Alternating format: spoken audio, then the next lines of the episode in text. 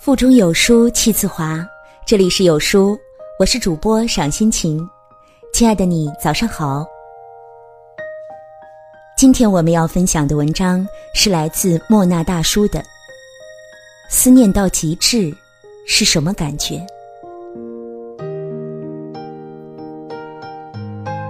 有次开车送朋友回家，送他到家后，我继续往前开。从反光镜看到他一直站在那里目送我离开，直到视线慢慢模糊，再也看不清他的身影。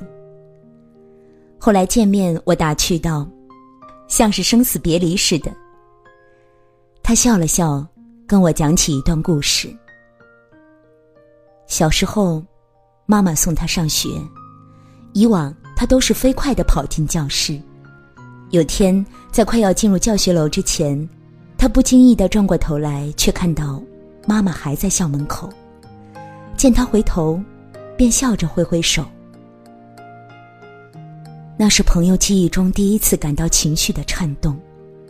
突然想流泪，突然想跑回去，突然想返回妈妈的身边抱抱她。从那开始，他用力珍惜和别人相处的每分每秒。他说。我们永远猜不到自己明天会如何，但世界上这么多人，无论是亲人、爱人，还是朋友，甚至擦肩而过的陌生人，到这一秒，你偏偏只跟这些人有交集。我们总问，为什么生命里有这么多遗憾？我觉得，应该是我们没有用力的去生活。用力生活的人，会把每天。当成最后一天，会把每次见面当成最后一次，会尽全力去珍惜和拼搏。那思念到极致是什么体验呢？一个男孩每天下晚自习回家，会在楼下喊：“妈，我回来了。”然后，妈妈就下楼给他开门。男孩说。我妈已经离开我十年了，感觉从她走的那天起，我再也没有长大过。电影《时空恋旅人》里，男主得知自己有回到过去的能力，他一直不确定如何更好的去使用。他发现自己每天都生活的很忙乱，像一口吞下了夹心糖，没有咀嚼，所以没有尝出味道。父亲教给他，在每天要结束的时候，回到每天的开始，重新度过这一天。在重复这一天的时候，他会给陌生人微笑，与同事苦中作乐，和妻子打情骂俏，一切都有了意义。生活本身的模样会顺着你的选择生长。父亲离开后，他总是回到过去。陪父亲打乒乓球，去海边散步，坐在沙发上聊天儿。直到有一天，他再也不能穿越到父亲活着的时间里，他才终于明白，父亲真正教给自己的道理是：所有的分离，都是为了更好的相聚。假如没有相聚的那天，想到我们的别离是用心的，就不必遗憾。所有的付出是为了有更好的生活。假设没有回报，想到我们付出是尽力的，就大可释怀。想起以前看到过一个故事：风霜满面的将军下马问路边的茶娘：“大婶儿，你知道附近那个说话很温柔的卖茶姑娘住在哪儿吗？”茶娘笑笑说：“她呀，嫁了个好人家，衣食无忧，听说过得很好。”将军叹息，从怀中掏出块手绢，请您帮我把这个还给他，谢谢他当年的茶点心。日落马远，茶娘小心的将手绢系在手腕上。向食客吆喝道：“今天开心，所有的茶水半价。当你经历了很多的离别，就知道重逢的可贵。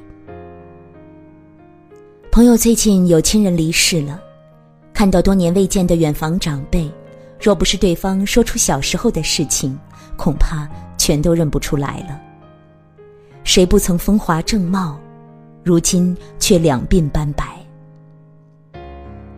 岁月从不等人，原来有些重要的人一辈子见面次数屈指可数。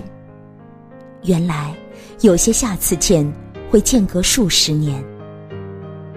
原来，明天再见，可能再也不见。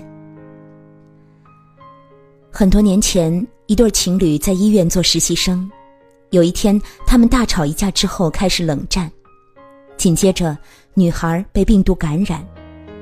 那次吵架是两个人最后一次见面。男孩说：“他不管如何回忆，都记不起来吵架的内容。”只希望那真的是件天大的事。早知道这样，一定不再让他生气。有多少人说过：“早知道会分手，我平时就多关心他；早知道再也见不到，我就好好珍惜之类的话。”世上最让人绝望的两个字是“如果”。最无力的三个字就是“早知道”。为了寻找你，我搬进鸟的眼睛，经常盯着路过的风。东邪西毒里，盲剑客说：“在彻底看不清东西之前，我想再赶回家乡，看看那里的桃花。”很多年以后才知道，他的家乡并没有盛开桃花，只有一个叫桃花的女子。生活就是这样，有时候你听到的是你好，其实是再见。有人跟你告白，其实他是在跟你告别。有人说，每次告别都要用力一些。可我觉得，珍惜时，才要用力一些。我们不知道明天和意外，谁会先来。那么，去见你想见的人，做想做的事，就是没有遗憾的生活了。未来有一个人在等待，向左。向右，向前看，还要拐几个弯才来。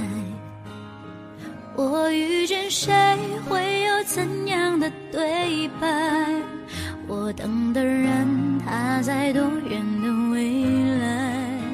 我听见风来自地铁和人海，我排着队拿着爱的号码牌。在这个碎片化时代，你有多久没读完一本书了？长按扫描文末二维码，在有书公众号菜单免费领取有书独家引进外文畅销书四本，附中文讲解。欢迎大家下载有书共读 App 收听领读。我是主播赏心情，我在美丽的渤海之滨山东龙口为您送去夏日清凉的问候。记得在文末点赞呢。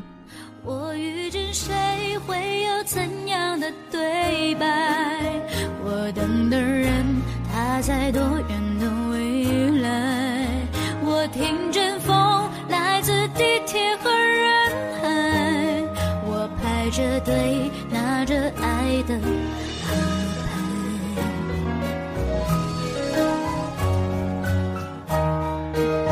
我往前飞，飞过一片时间海，我们也曾在爱情里受伤害。